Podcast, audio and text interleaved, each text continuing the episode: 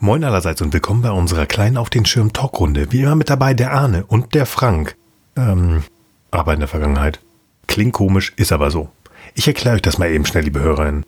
Am 17.04.2021 hatten wir einen Botschafter auf unsere Brücke eingeladen und das war Benjamin Stöwe. Benjamin ist nicht nur Fan und die deutsche Stimme von Dr. Hugh Kalber aus Star Trek Discovery, sondern er ist auch der Kurator des kleinsten Star Trek Museums des Universums. Und Benjamin wollte im Jahr 2021 den 55. Geburtstag von Star Trek richtig groß feiern und hat 1701 live ins Leben gerufen. Auf YouTube konnte man mit ihm eine Reise von 1966 bis ins Jahr 2021 machen und Star Trek zelebrieren. Und was hat das jetzt mit uns zu tun?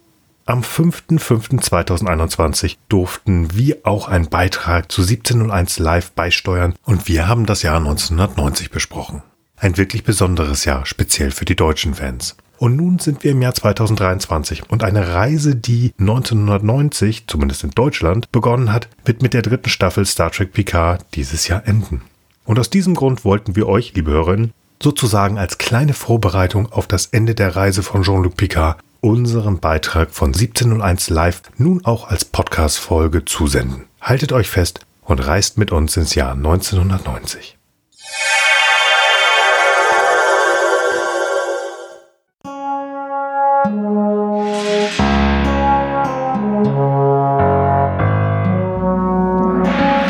Gestern, heute, übermorgen. Der Talk über Star Trek Picard. Moin allerseits und herzlich willkommen bei unserer kleinen Star Trek Talkrunde. Wie immer mit dabei der Arne. Hallo Arne. Halli, hallo. Außerdem dabei natürlich der Frank. Schönen guten Tag. Ja, hallo. Und natürlich unser Moderator Nils. Wir sind hier, der Podcast gestern, heute, übermorgen. Wir sind ein Podcast, der vor inzwischen anderthalb, zwei Jahren beschlossen haben, über Star Trek Picard zu sprechen. Das heißt aber nicht nur, dass man über diese Serie sprechen kann, muss, will, wie wir es wollten, sondern wir sprechen auch ganz viel über Star Trek im Weiteren, hauptsächlich das nächste Jahrhundert, The Next Generation. Aber das sind wir und ich bin Nils, ich bin Fan von Star Trek von der ersten Stunde an. Ich bin im normalen Leben Papa und Notfallsanitäter. Ja, und halt Star Trek Podcaster.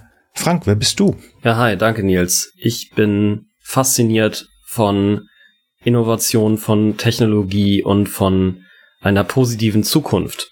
Nicht zuletzt durch meinen Kontakt mit Star Trek, seitdem ich vielleicht so fünf, sechs bin. Im wahren Leben bin ich Naturwissenschaftler und mittlerweile selbstständiger Softwareentwickler und äh, auch zusammen mit Nils und Arne Star Trek Podcaster und sehr, sehr froh darüber. Lieber Arne. ich habe geahnt, dass ich mich auch noch vorstellen darf. Ja, ich bin Arne, bin inzwischen irgendwas über 30, habe ich vergessen, ist egal. Jedenfalls bin ich auch schon lange, lange Star Trek Fan. Ich war zwischendurch nicht Star Trek Fan, so von 2000 bis 2010 knapp und kann gar nicht mehr genau sagen, warum. Jedenfalls finde ich Star Trek inzwischen wieder sehr groß, gut und großartig und es ist ein großartiger Teil in meinem Leben.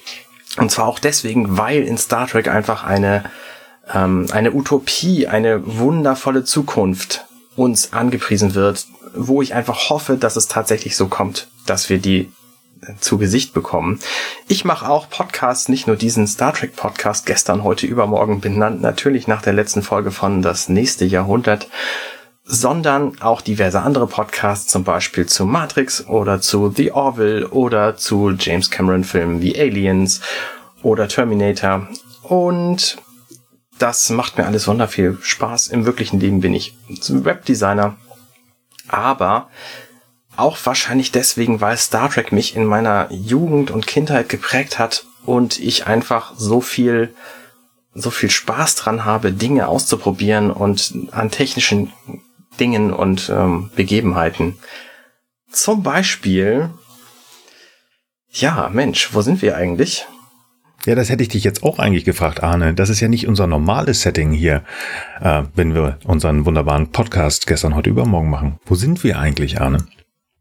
Wir sind bei 1701 live von Raumschiff Eberswalde und wir besprechen das Jahr 1990. Das Jahr 1990 war aus vielen Gründen ein ganz besonderes Jahr. Zum Beispiel hat die Apartheid geendet. Endlich. Am 24. April hat dies, das Space Shuttle Discovery das Weltraumteleskop Hubble in den Orbit geworfen. Am 2. Äh, August hat der zweite Golfkrieg gestartet. Die Leider. deutsche Wiedervereinigung am 3. Oktober. Und wo wir schon in Deutschland sind, am 7. September erschien in Deutschland endlich nach etlichen Jahren des Durstes wieder Star Trek im Fernsehen. Und zwar mit Star Trek das nächste Jahrhundert. Ich kann mich erinnern, am 7.9.1990, ich bin mir ziemlich sicher, dass es 17.45 Uhr war, kam der mächtige im ZDF das erste Mal. Das ist die erste Folge Star Trek, beziehungsweise damals ja noch Raumschiff Enterprise, das nächste Jahrhundert. Und ich habe zusammen mit meinem Vater und meinem Bruder diese Folge gesehen. Ich, ich kannte die Klassikserie nicht. Ich bin damals na nicht ganz acht gewesen. Ich hatte keine Ahnung halt von den guten alten Sachen. Aber mein Bruder und mein Vater, die sagten, Nils, du guckst jetzt mit, wir gucken uns Star Trek an. Das war der Tag, wo ich es das erste Mal gesehen habe und wo ich Fan wurde. Arne, wie war es bei dir denn? Hast du es auch am 7.9. gesehen? Ich glaube ehrlich gesagt nicht. Ich erinnere mich an Nachmittage, wo ich mit meinem Bruder auf dem Teppich vorm Fernseher saß, unter unserem Esstisch, der direkt davor stand. Damals war ja der Fernseher möglicherweise noch Teil vom Esszimmer und nicht, wie das heute ist, quasi Teil der Wohnlandschaft im Wohnzimmer. Und da haben wir zusammen Star Trek gesehen. Ich nehme an, das waren schon die Wiederholungen. Aber es hat mich auch tatsächlich sehr geprägt und ich erinnere mich noch lebhaft daran, wie wir mitgefiebert haben und die Folgen gesehen haben und uns einfach gefreut haben, dass es jetzt dieses tolle, fantastische, moderne, wunderschöne, stromlinienförmige Raumschiff gibt. Und das hat mich so geprägt, dass für mich auch die Enterprise D immer noch das schönste Raumschiff von allen ist, die es jemals in der Sternflotte gegeben hat. Nicht deswegen, weil es das wahrscheinlich wirklich ist, sondern deswegen, weil ich das halt als als äh, wunderbar nostalgische Erinnerung habe. Frank, wie ist es bei dir gewesen? Wir zu Hause durften eigentlich nicht so viel Fernsehen schauen und zum damaligen Zeitpunkt gab es auch nur einen Fernseher, so dass wenn wir aus der Schule kamen, der dann durch die Erwachsenen quasi blockiert wurde. Das heißt, wir hatten vielleicht so einen Slot, da durften wir dann irgendwelche ausgesuchten Dinge schauen, so dass mein Kontakt mit ähm, TOS und dann eben TNG kann mich jetzt nicht mehr genau erinnern, welche Folge ich das als erstes gesehen habe. Ich vermute fast, es war nicht Mission Farpoint. Die habe ich, glaube ich, erst etwas später gesehen. Ich bin aber fast sicher, dass ich schon 1990 erste TNG-Folgen gesehen habe. Und es war sofort klar, da ist einfach eine deutliche Qualitätssteigerung der Aufnahmen. Das neue Raumschiff Enterprise sah für mich einfach grandios aus. Nicht, dass ich nicht auch schon Kirks Enterprise ganz, ganz, ganz toll gefunden hätte, aber die neue Enterprise hat da einfach ganz neue Maßstäbe gesetzt. Ich habe von Weltraumszene zu Weltraumszene gelächzt, quasi da immer gewartet, wann denn endlich die nächste Außeneinstellung kommt. Weil ich es eigentlich groß fand, ich fand immer, wenn das Raumschiff von links nach rechts, von oben nach unten oder doch mit dem Phaser geschossen hat, also noch sehr, sehr so von diesen Äußerlichkeiten fasziniert, überwiegend, muss ich sagen, weil ich auch die Haltung, die Disziplin, die Ruhe der Charaktere und das, was sie alles sprechen und was ich nicht verstehen konnte, das hat mich auch sehr, sehr fasziniert. Hab dann später auch festgestellt, dass man vieles von dem, was gesprochen wird, auch gar nicht verstehen kann. Ne? Hashtag Technobubble.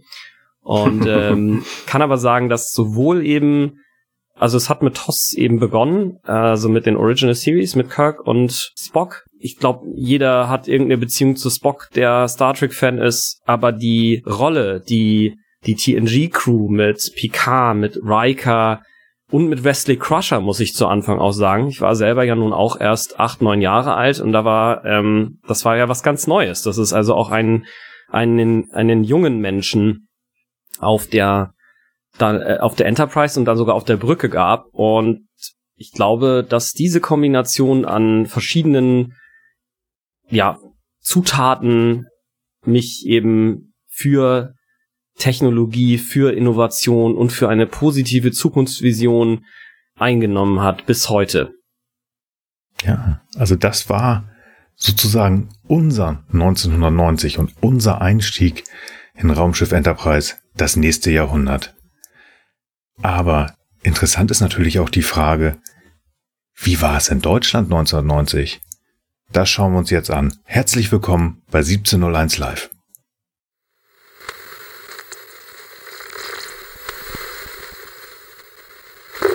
Der Weltraum bleibt die große Herausforderung. Unendliche Weiten. Ein Vakuum zwischen Sternen und Planeten. Wir sind dauernd auf der Suche. Nicht nur nach Antworten auf unsere Fragen, sondern auch nach neuen Fragen. Sind wir allein? Es gab eine Zeit, da haben sie die Sterne angesehen und von dem geträumt, was werden könnte. Wir werden fremde Welten und neue Zivilisationen entdecken. Wo noch niemand zuvor gewesen ist.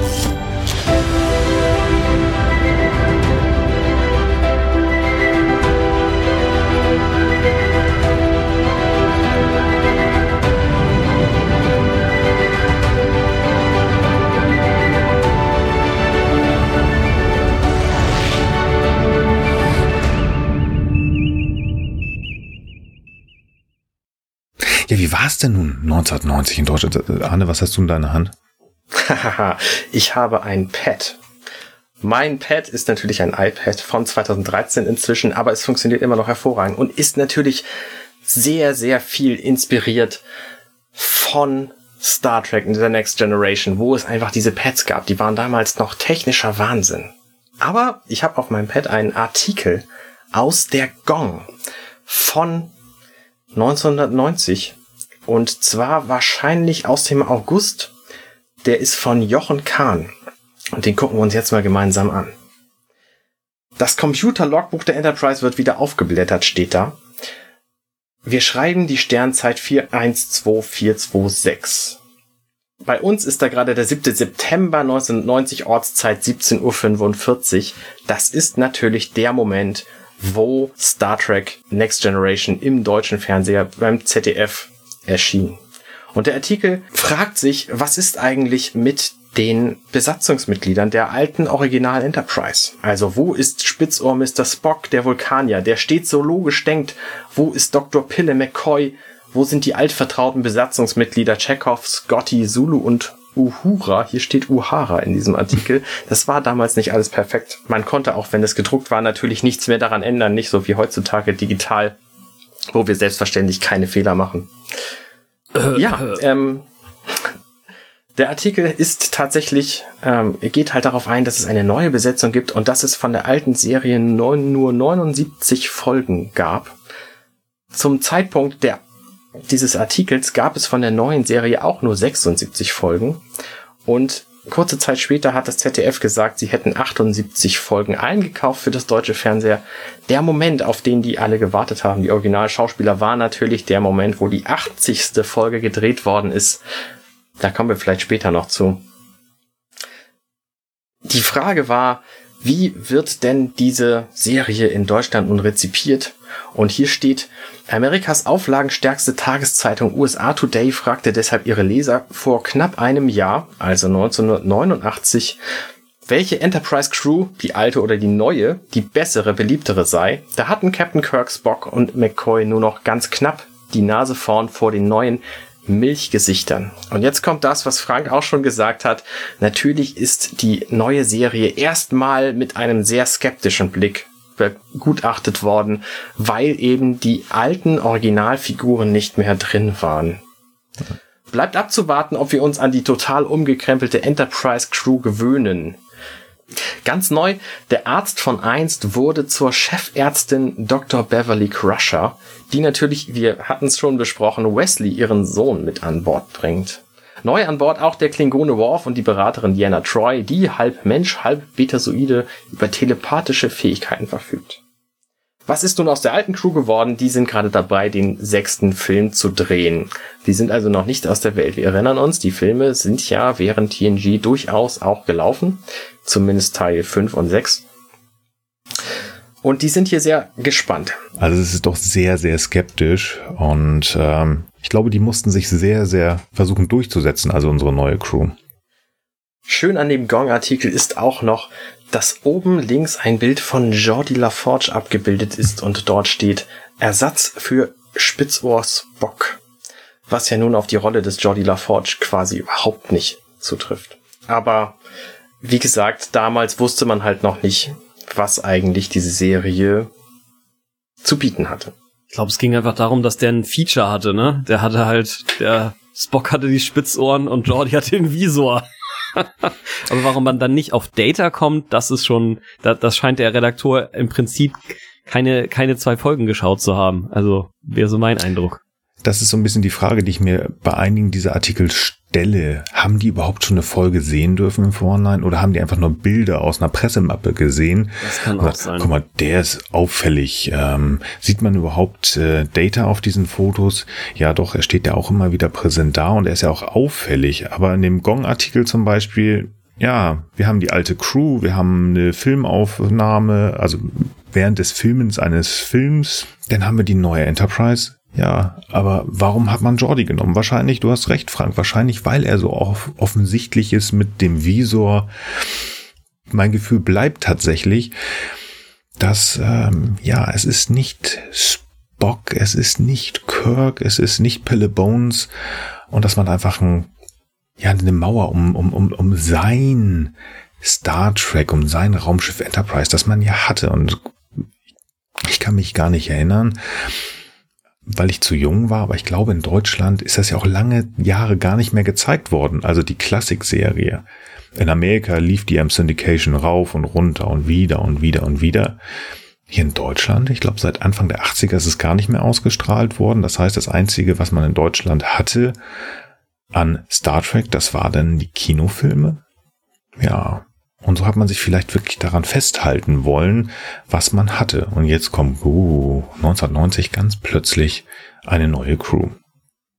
Und wie wenig damals bekannt war von der neuen Serie, das zeigt sich zum Beispiel an einem Artikel wie diesem hier. Enterprise, der Fernsehrenner. Und das Schönste an diesem Artikel ist, dass die Enterprise auf dem Kopf steht, weil damals einfach noch nicht bekannt war, wie rum dieses Raumschiff eigentlich gehört. Stimmt, das finde ich sehr kurios. Zudem steht hier auch in dem Artikel, da wurde doch tatsächlich eine neue Enterprise-Serie ohne Spitzohr Spock, ohne Captain Kirk und ohne Bondes gedreht. Wieder so ein Verschreiber. Hoffen wir mal. Möglicherweise wussten sie auch einfach nicht, wie der im Original hieß, denn im Deutschen hieß er natürlich nicht Bones, was hier gemeint sein sollte, sondern Pille. Ganz offensichtlich hatten die deutschen Zuschauer nicht nur diese Probleme, was die Besetzung angeht. Hier haben wir einen wunderbaren Artikel, der beschreibt den Aufstand der Trekkies, weil die neue Enterprise-Folgen nicht in Stereo ausgestrahlt werden, äh, wurden. Also, wie ich schon sagte, der Stern war schwierig, glaube ich. Interessanterweise ist das ja ein Phänomen, das sich bis heute eigentlich mit jeder neuen Star Trek-Serie wiederholt. Und die, der Widerstand gegen Veränderungen, der ist ja auch wissenschaftlich dokumentiert. Also zumindest ein Großteil der Menschen mag unter den normalen Bedingungen eigentlich ganz gern doch lieber bei dem bleiben, was er sie kennt. Und ähm, ja, ich würde halt sagen, das ist zwar vielleicht jetzt schon so ein bisschen Vorgriff zu allen möglichen anderen Dingen, aber ich halte es jetzt für gerade für richtig die richtige die richtige Situation. Vielleicht einfach immer den, den neuen Dingen erstmal eine Chance geben, weil ich sag mal, alles, was wir an Star Trek dazu bekommen, ist auf jeden Fall eine gute Sache. Besser als kein weiteres Star Trek. Auf jeden Fall. Wobei es ja nicht so ist tatsächlich, dass 1990 das erste Mal mit deutschen Synchronstimmen das nächste Jahrhundert aufgetaucht ist, sondern es gab durchaus im Jahr 1989 schon Videos, die deutsche Synchronisierung hatten. Das stimmt. Da hat die Firma CIC Videos rausgebracht. Das sind, ich meine, es waren sieben Videokassetten mit jeweils zwei Folgen die synchronisiert worden sind. Also die erste Folge, das ist ähm, der mächtige und Mission Farpoint im Englischen Encounter at Farpoint Teil 1 und 2 und die sind synchronisiert worden, auf den Markt geworfen worden. Hm. Jetzt 1990 waren diejenigen, die über, naja, über Fan Seiten kann man nicht mehr sagen, weil es gab ja das Internet in dieser Art und Weise überhaupt noch gar nicht. Das heißt, man war in Fanclubs und hat Fanzeitschriften gehabt und da gab es natürlich auch schon in irgendeiner Art und Weise Infos und hat man sich vielleicht für teures Geld sogar diese DVDs aus dem Ausland kommen lassen. DVDs habe ich gerade gesagt. Die Videokassetten. VHS, 1990. Ne? Das kennen die Jüngeren vielleicht gar nicht mehr. Vor diesen runden Scheiben gab es so eine komischen, riesengroßen Kassetten, also VHS-Kassetten. Welche, welche runden Scheiben bitte? Stimmt, das kennt man heute auch nicht mehr. Wir sind im Jahr 1990, ich kenne keine Scheiben, außer dieser richtig modernen Kompaktdisk, ja, auch CD. Genau. Da war irgendwas. nee. ja. Wie gesagt, ZDF hat dann die Rechte für die ersten neun und nein, 78 Folgen gekauft und es wurde komplett neu synchronisiert, was natürlich zu spannenden Geschichten oder zu spannenden Folgen im Nachhinein führte. Denn irgendwann, wir machen einen kleinen Schritt nach vorne, hat ja Raumschiff Enterprise das nächste Jahrhundert das ZDF verlassen und ist dann in das Privatfernsehen gewechselt zu Sat 1 und es gab wenige, aber es gab sie Szenen, die geschnitten worden sind, die Sat 1 denn nachvertont hat.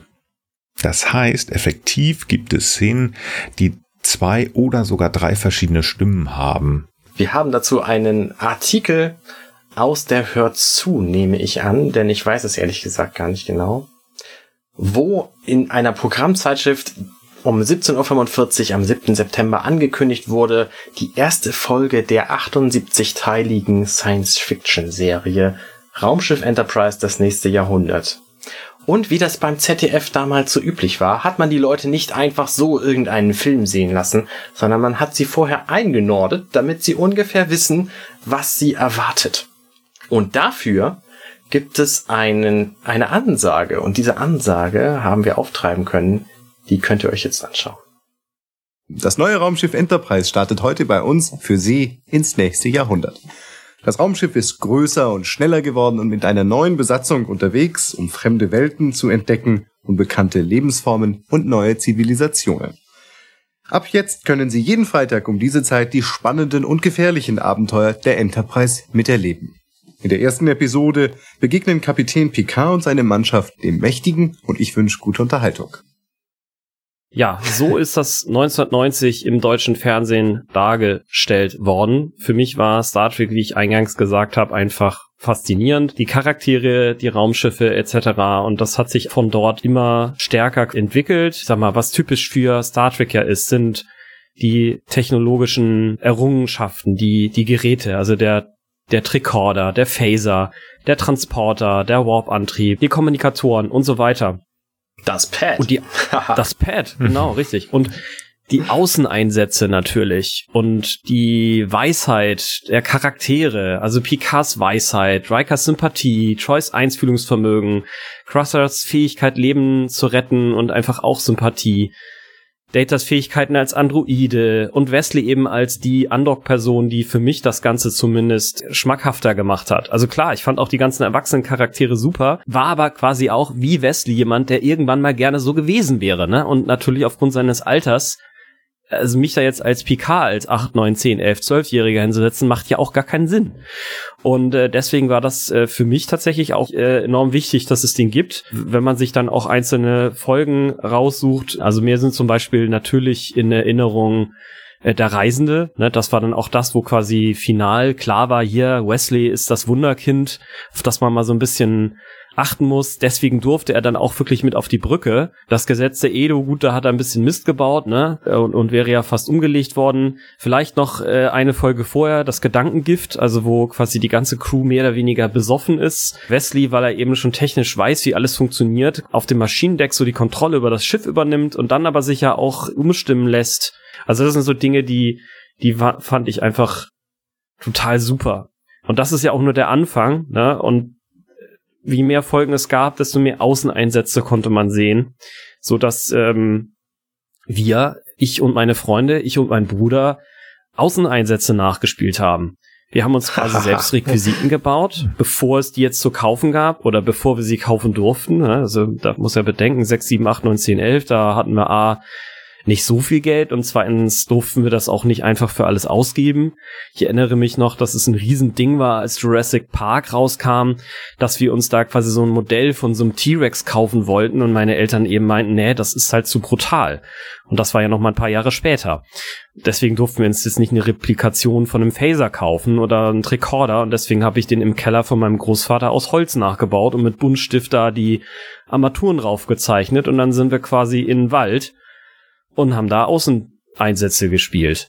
Oder ich und mein Bruder auf einem, in einem Urlaub äh, in Marokko mit meinem Großvater. Und das war natürlich total genial, weil da sah es auf einmal auch so aus wie auf jedem zweiten Planeten in TOS und eben auch in TNG. Also das war super. Genau, aber auch mein Denken, auf mein, in Anführungsstrichen, naja, künstlerisches Wirken ist jetzt vielleicht zu viel gesagt, aber wie sehr das mich jetzt dominiert hat im Denken auch oder immer wieder beeinflusst, ist eben auch dass ich die Enterprise eben gezeichnet habe. Ich habe auch aus verschiedenen anderen Science-Fiction-Branches, aus Asimov, aus Star Wars und so weiter, das hat mich auch beeinflusst, aber TNG war schon immer so der leuchtende Stern am Himmel.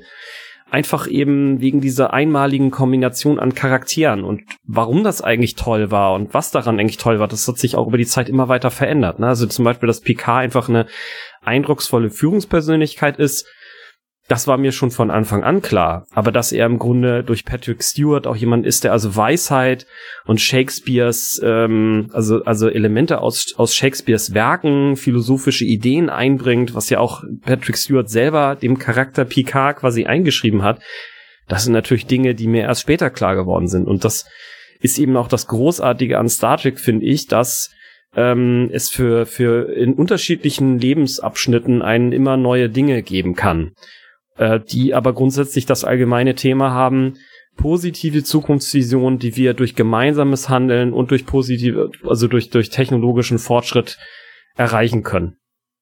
Genau, was mich dann eben auch in meiner Berufsauswahl in dass ich Chemie studiert habe, dass ich dann Bioinformatik studiert habe, dass ich Softwareentwickler werden wollte oder Computer erstmal programmieren äh, wollte. Ähm, das, das sind Dinge, die haben eindeutig mit Star Trek zu tun. Und dann zu beobachten auch, wie sich meine Lebensrealität in bestimmten Gebieten dem, was wir in Science Fiction kannten, angenähert hat und es dann sogar überholt hat. Ne? Also unsere iPads heute können ja viel mehr als jetzt die Pads also man bedenke einfach, dass zum Beispiel in bestimmten Folgen kommen Star Trek Charaktere an und sagen, hier, das sind die Pets zum Thema so und so. Also da hatten die wirklich die Fantasie, dass man ein Pet wie so ein Buch im Prinzip hat. Ne, und dann hast du so eine Kiste davon.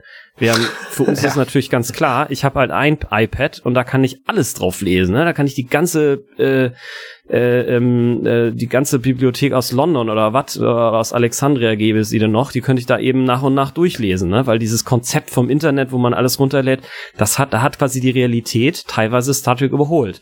Und an anderen Stellen aber eben Leider auch noch nicht, ne? Stichwort Warp-Antrieb äh, Trieb oder Replikatoren, die man vielleicht so durch 3D-Druck näherungsweise versucht anzunähern, aber wo natürlich auch klar ist, da gibt es eindeutige physikalische Grenzen. Aber das sozusagen alles zu entdecken und da auch zu überlegen, wie kommt man da ran und dass sie, dass wirklich viele Charaktere, also in diesem Fall jetzt Steve Jobs mit dem iPad beispielsweise, da versucht haben, auch Dinge nachzumachen und äh, oder oder in, in die Realität zu bringen, nachzumachen, ist vielleicht auch das blöde Wort, weil in, in, in den Folgen gibt's die Dinge ja auch nicht. Ne? Die laufen halt mit dem Holzklumpen äh, rum am Anfang, der halt nett angemalt ist. Das fand ich schon äh, sehr, sehr faszinierend bis heute eben. Wo du gerade von den Spielzeugen sprachst, ich habe tatsächlich sehr viele davon gehabt. Ich habe auch immer noch einige in meinem Regal stehen.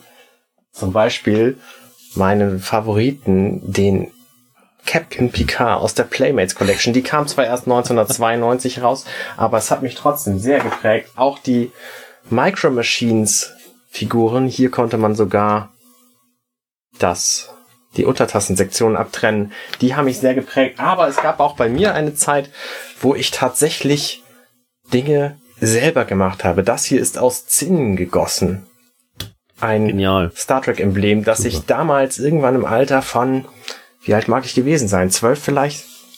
gemacht habe, einfach deswegen, weil ich es konnte und weil ich diese Möglichkeit hatte, mit diesem Zinnbett und das dann zu gießen. Ein tolles Ding. Ich habe das seitdem. Es, es taugt als Briefbeschwerer und als Stift, weil Zinn auf Papier malt auch.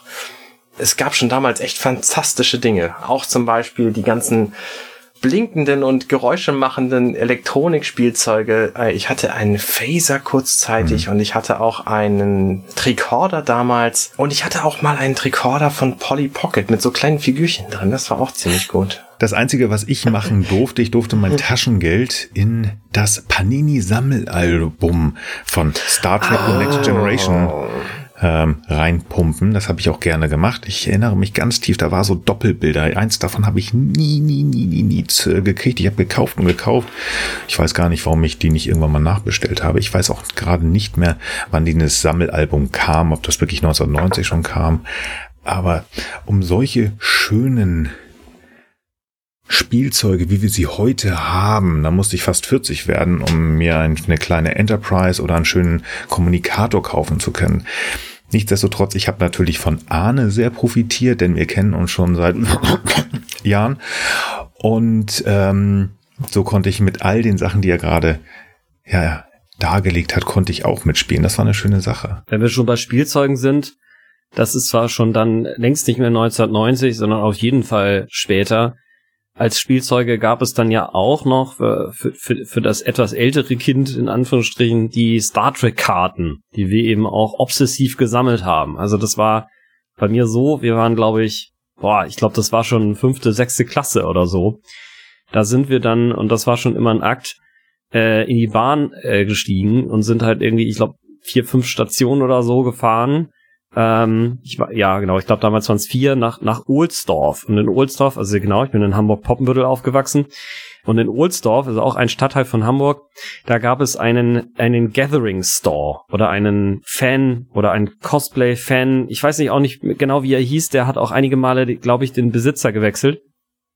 Heute gibt es ihn leider nicht mehr und da gab es eben neben allen möglichen Requisiten und äh, Magic-Karten und sonst was eben auch Star Trek-Karten zu kaufen. Und da sind wir also regelmäßig hingepilgert, um uns da eben das neue Expansion-Set zu kaufen. Also man konnte sich so ein Basis-Deck, das hatte 60 Karten, kaufen und da gab es dann eben Karten von den Charakteren, von irgendwelchen Sonnensystemen, von Schiffen, von Events, von äh, Ausrüstungsgegenständen und dann konnte man Expansion Sets im Grunde genommen, ja, so eine zufällige Auswahl von, ich glaube 20 oder 15 Karten oder so dazu kaufen, da sind wir immer hin und haben da quasi unser Taschengeld verpulvert.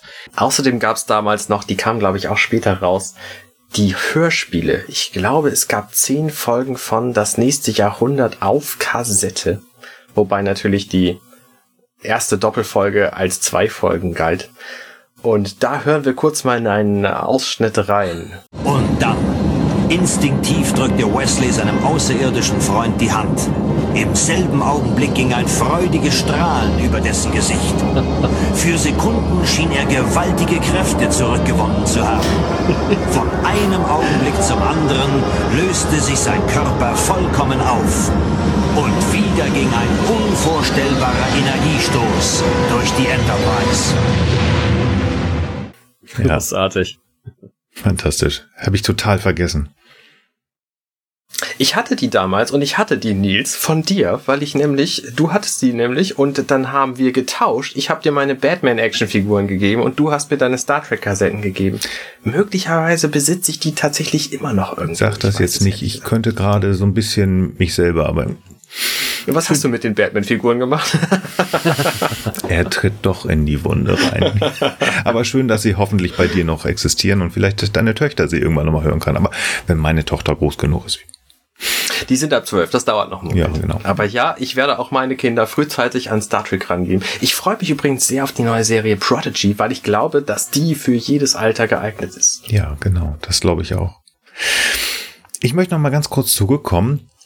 Frank hat vorhin so ein bisschen seine Wahrnehmung uns erzählt, wie er den Beginn von Star Trek, das nächste Jahrhundert, ja, erlebt hat, was das so ein bisschen aus ihm gemacht hat. Das möchte ich auch noch mal ganz kurz äh, euch erzählen. Wie gesagt, ich habe das ja mit meinem Vater und meinem Bruder gesehen und ähm, ich bin gar nicht so einzelne Folgen oder Figuren, also die ich im Hinterkopf habe. Ich habe schon, erinnert ihr euch, in Encounter at Farpoint, in der Mächtige, wo ganz plötzlich dieses Netz auftaucht und die Enterprise nicht weiterfliegen kann.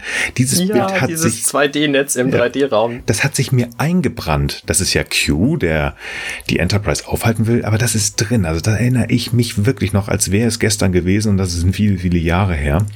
Ich glaube auch, dass das ein Doppelbild war aus diesem Panini-Album. Das kann, ja, Dieses ja, das, das, da kannst du gut recht haben. Also das habe ich im Hinterkopf. Ich habe auch nicht irgendwie der Captain, der in der ersten Staffel ja noch sehr steif und bis wirklich ein Captain war, der wirklich immer weicher geworden ist über die Staffeln äh, des nächsten Jahrhunderts.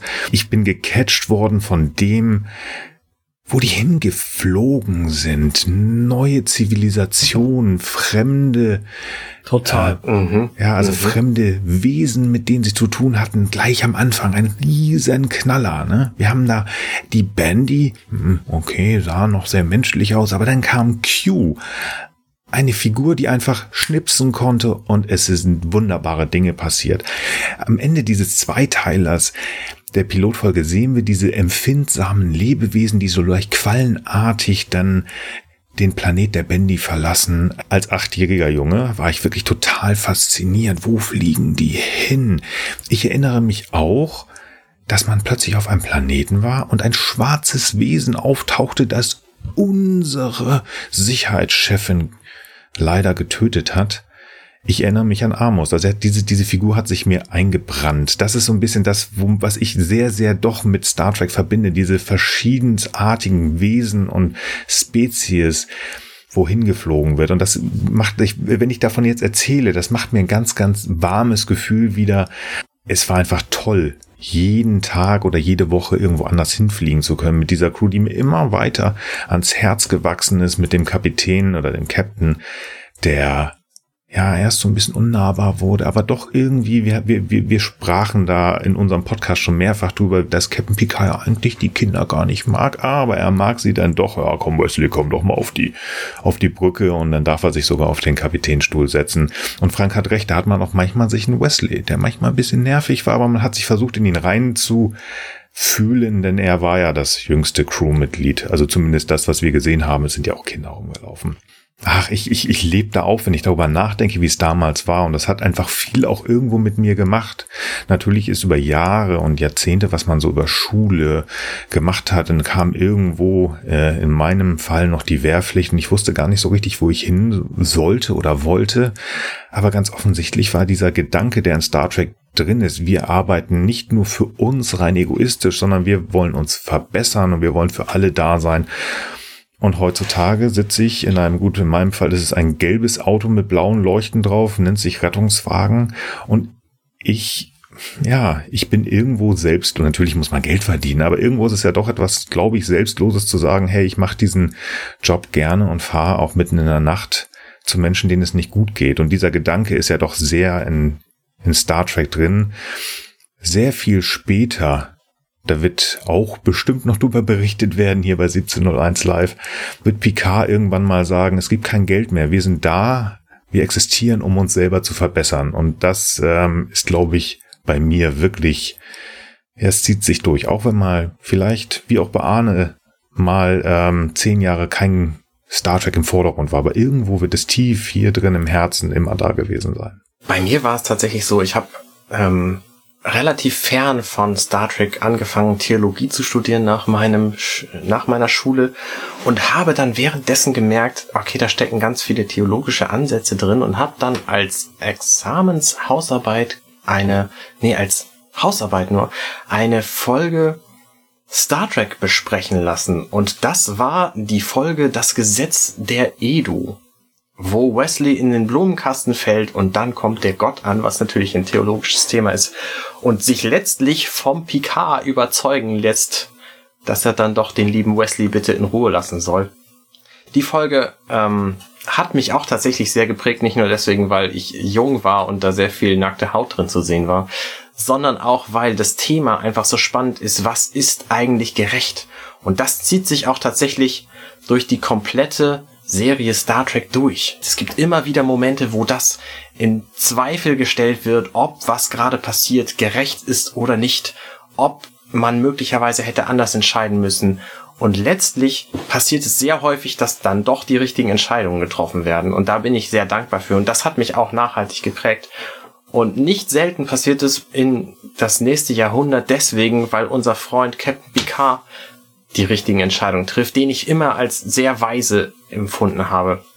Was ja nun letztlich auch dazu geführt hat, dass er eine neue Serie bekommen hat. Offensichtlich sehe nicht nur ich das so, sondern auch, dass wir diesen Podcast natürlich machen, gestern, heute, übermorgen, um über die neue Serie zu sprechen. Mein Leben hat sich sehr durch Star Trek geprägt und das liegt nicht zuletzt an den wenigen ersten Folgen, die ich damals gesehen habe und allen, die folgten, weil mich meine gesamte Kindheit über das Star Trek Wesen quasi folgt hat. Und mit Wesen meine ich nicht ein Wesen wie ein Klingon-Tag, das Schoßtier von Worf, sondern natürlich den Sinn. Was ist eigentlich Star Trek? Denn im Grunde sind Star Trek moderne Dilemmata in Science Fiction verpackt. Und das hat mich schon immer fasziniert. Ja, das kann ich auch einfach nur bestätigen, dass sich da diese, ne, das ist ja im Prinzip, wie du sagst, in vielen Folgen werden Dilemmata, die wir ja auf der Erde auf jeden Fall auch vor uns haben, die werden also versucht auf eine positive, auf eine menschenfreundliche Art und Weise zu lösen. Und das gehört für mich auch zu diesem positiven Zukunftskonzept, zu diesem, zu diesem Wunsch, die Zukunft besser zu machen, also nicht die Dystopie äh, zu feiern oder der, den, oder die zumindest als dominantes Bild im Kopf zu haben, sondern zu sagen, es gibt eine Utopie, es gibt eine positive Vision, auf der wir, auf die wir zusteuern können. Und das finde ich ist könnte heute wieder größer werden, so in der Gesellschaft insgesamt. Wir sind also sehr von natürlich auch ernsthaft schwierigen Problemen äh, bedroht und damit konfrontiert. Und das, damit meine ich auch nicht, dass wir die kleiner machen sollen, im Gegenteil. Aber dass wir vielleicht die Möglichkeit einer positiven Lösung im Kopf behalten und versuchen darauf hinzuarbeiten. Weil ich glaube, wenn man immer nur versucht, das Schlechte abzulenken, dann kommt man immer maximal auf die Nulllinie. Man muss sozusagen auch ein positives Bild anstreben. Und ähm, das ist also eine Philosophie, ein, ein, ein ähm, eine Ansicht, die, finde ich, in Star Trek transportiert wird. Mindestens durch die Enterprise Crew. Ne, wer, äh, wer jetzt unseren Podcast kennt oder vielleicht noch hören wird, der wird merken, dass äh, die, das Föderationsuniversum vielleicht auch nicht so gut ist, wie ich das zumindest als Kind vielleicht mal empfunden habe. Aber die TNG Crew, die Enterprise Crew, also Picard, Riker, Troy, Beverly, Worf, äh, Wesley, die versuchen eben wirklich äh, die Dinge positiv zu lösen. Ob es ihnen immer gelingt, mag ja, ist ja so eine andere Frage, aber das, das ist äh, eine Sache, die ich auf jeden Fall großartig finde.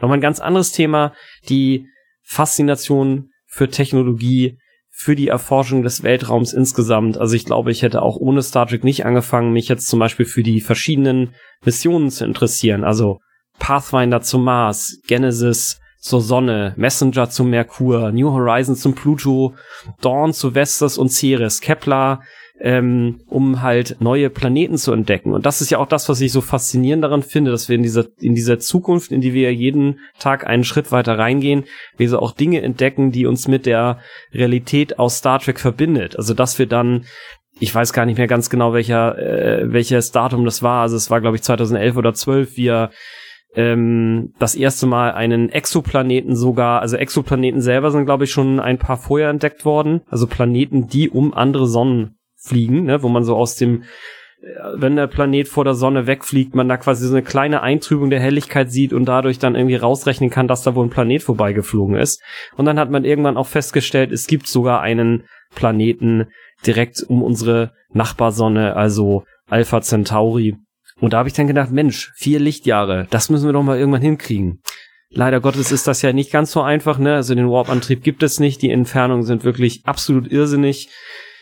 Aber die Faszination, das zu beobachten, SpaceX vielleicht jetzt noch in meiner Lebzeit dabei zu beobachten, zum Mars zu fliegen, vielleicht finden wir ja doch noch ein, ein neues Physikparadigma. Ich sag mal, ich als Naturwissenschaftler bin da eher skeptisch, aber wer weiß, was noch kommt. Äh, da bin ich sehr fasziniert und froh an dieser, auf dieser Reise quasi mit teilhaben zu dürfen und vielleicht meinen Anteil im Sinne eines äh, positiven Picards, Rikers, Wesleys, Troy, äh, Dr. Crusher, Tasha Ja und so weiter halt quasi beitragen zu dürfen. Tja, 1990. Also für uns war das ja nun ein ganz offensichtlich Star Trek-mäßig sehr positives Jahr. Ich möchte einmal ganz kurz über den großen Teich.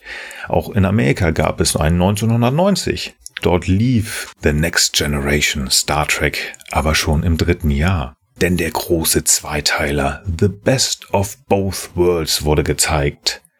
Die Borg, die in wenigen Folgen schon mal uns gezeigt worden sind oder den Amerikanern, der Captain wurde entführt. Und die erste Folge endet damit, dass der noch nicht ganz amtierende Captain, aber der Commander Riker Lieutenant Worf befiehlt, auf den Borg-Kubus auf Locutus vom Borg zu schießen. Es war nicht ganz klar, wie es weitergehen sollte. Es waren neue Folgen bestellt tatsächlich. Ähm, es gab auch schon Drehplan, aber Patrick Stewart war sich wohl noch nicht so ganz sicher, ob er weiterspielen wollte. Der Vertrag war nicht unterschrieben. Wenn man sich die Folgen anguckt, man sieht doch schon, dass Jonathan Frakes so gespielt hat, dass er vielleicht Captain hätte werden können.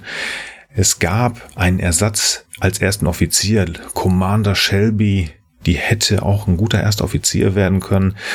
Hört gerne mal bei uns oh ja. in der Folgenbesprechung rein. Wir haben gesagt, wir hätten sie gerne nochmal gesehen. Aber Patrick Stewart hat sich entschieden weiterzumachen und Jean-Luc Picard kam zurück, er ist kein Borg geblieben und die vierte Staffel wurde noch grandioser als fast alles, was wir vorher gesehen haben. Wir starten mit einem inoffiziellen dritten Teil, wo Jean-Luc Picard nach Hause kommt, nach Labar in Frankreich und viele, viele weitere Folgen, die uns bis heute irgendwie begleiten. Was spannend war, war, dass Michael Piller für die dritte Staffel angeheuert war, um die zu Ende zu bringen. Und als er The Best of Both Worlds Teil 1 fertig hatte, da hatte er zwei, da wusste er zwei Dinge. Er würde Star Trek verlassen und jemand anders würde den zweiten Teil machen. Und das traf beides letztlich nicht zu. Das heißt, er brauchte eine sehr gute Idee, wie er die Miserie, in die er die Enterprise D und ihre Crew geworfen hatte, wieder behebt. Und äh, letztlich war das dann eine sehr geniale Lösung, dass quasi das, was die Borg zusammenhält, das Kontinuum, auch dafür sorgt, dass sie besiegt werden durch den Schlaf, den Data injiziert. Eine sehr schöne Lösung, finde ich. Und ich bin auch dankbar, dass er die vierte Staffel weiterhin gemacht hat. Ja, der richtige Mann zur richtigen Zeit. 1990 ist ein so großes Star Trek-Jahr gewesen für uns hier in Deutschland aber wir sind im Jahr 2021. Das ist auch ein ganz, ganz großes Jahr für Star Trek. Und deswegen sind wir hier. Wir feiern dieses Jahr im September 55 Jahre Star Trek. Macht das was mit einem? Also ich fühle dieses Jahr umso mehr eine Zusammengehörigkeit der vielen, vielen Star Trek-Fans auf der Welt und auch hier in Deutschland. Ja, über soziale Medien hat Arne es geschafft, uns mit Benjamin zusammenzubringen und dadurch sind wir Teil dieses Projektes 1701 Live geworden. Man hat neue Menschen kennengelernt, man schreibt sich auf den sozialen Medien und das ist einfach etwas so Schönes, dass man merkt, auch nach 55 Jahren ist das eine ganz, ganz große und total freundliche und schöne Gemeinschaft. Also mir macht das Spaß und ich, ich bin total glücklich, Teil dieser Gemeinschaft sein zu dürfen das wollte ich auch gerade nochmal einhaken. Für mich ist auch das Jahr 2021 ein ganz besonderes Star Trek-Jahr. Ich habe sehr viel gelernt über Zusammenhalt der Star Trek-Fans. Ich bin voller Hoffnung für die vielen neuen Produktionen. Ich glaube, fünf Serien sind allein momentan in Produktion. Wir haben gerade vor ein paar Tagen zum Zeitpunkt der Aufnahme gehört, dass es einen Veröffentlichungslot im Jahr 2023 gibt für einen neuen Star Trek-Film. Es kommt also einiges Schöner auf uns zu. Und ich habe inzwischen auch abgelegt, was damals die Fans der Originalserie zu Next Generation dachten, ach, dieser neue Kram, das ist nichts für mich, ich bleib bei meinen alten Werten. Nein, inzwischen kann ich sagen, ich finde sehr, sehr, sehr viel Star Trek sehr, sehr gut und freue mich, dass es immer mehr wird und dass es dadurch auch neue Fans gibt und auch, dass alte Fans wie wir manchmal das Glück haben, ganz besondere Tage zu erleben. Ich möchte noch einmal kurz an unseren schönsten Tag erinnern. Das ist der 17. Januar 2020 gewesen, wo wir nämlich nach Berlin gefahren sind und dort die Crew von Picard treffen durften, wo ich die Gelegenheit hatte, Sir Patrick Stewart eine Frage zu stellen, nämlich wie er sich in seinem Alter fit hält. What is your secret of staying so fit? Und er antwortete präzise, prägnant und genial mit dem Wort Anxiety.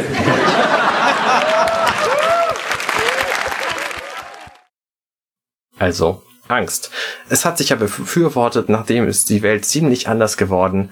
Aber dieser Tag, wo wir da waren, die Crew sehen durften von Picard, eine wundervolle Gelegenheit für mich, mein Star Trek Phantom auszuleben. Und ich bin sehr dankbar, Nils Frank, dass ihr mit mir da wart. Das war großartig. Ich glaube, das kann man gerade gar nicht sehen. Ich habe Tränen in den Augen. Das ist ein so besonderer und wundervoller Tag gewesen. Also, das meinte ich damit. Besondere Zeiten, besondere Menschen. Das war schon wirklich was. Ja, ich kann auch sagen, dass äh, es sozusagen einen Höhepunkt nach dem nächsten gab. Ne? Also dass, ich sag mal, die Vorgeschichte bis zum Podcast war mich für mich auf jeden Fall ausgefüllt von Aha-Erlebnissen, entweder durch das Universum, durch das Star Trek-Universum selbst, durch das, was ich dann angefangen habe zu lernen, weil ich mich dafür interessiert habe. Ähm, und letztlich dann in unserer Zeit, seitdem wir den Podcast machen, natürlich, dass wir ihn angefangen haben, dass wir auf der Premiere waren, dass wir alle Folgen der ersten Staffel besprochen haben und nun eben die Teilnahme an Benjamins äh, 55 Jahre Jubiläum Star Trek. Das ist auch eine ganz großartige Sache, darüber zu reflektieren.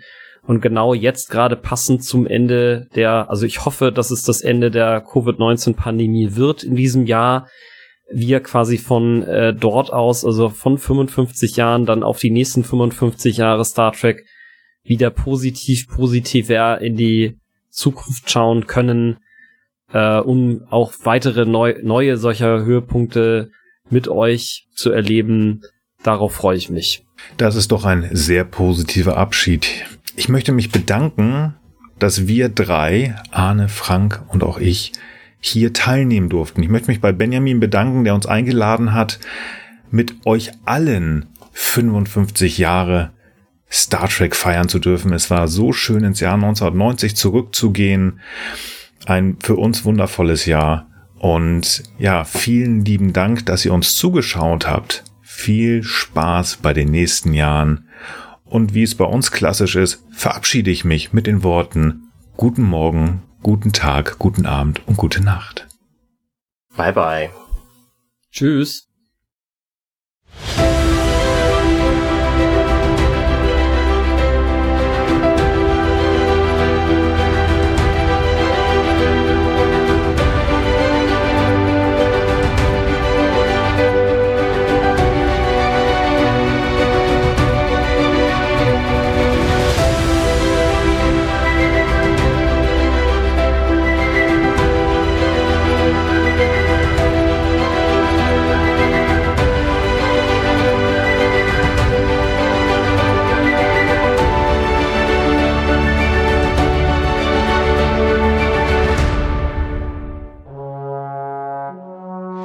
Hey, wir sind Nils, Arne und Frank und das war gestern, heute, übermorgen.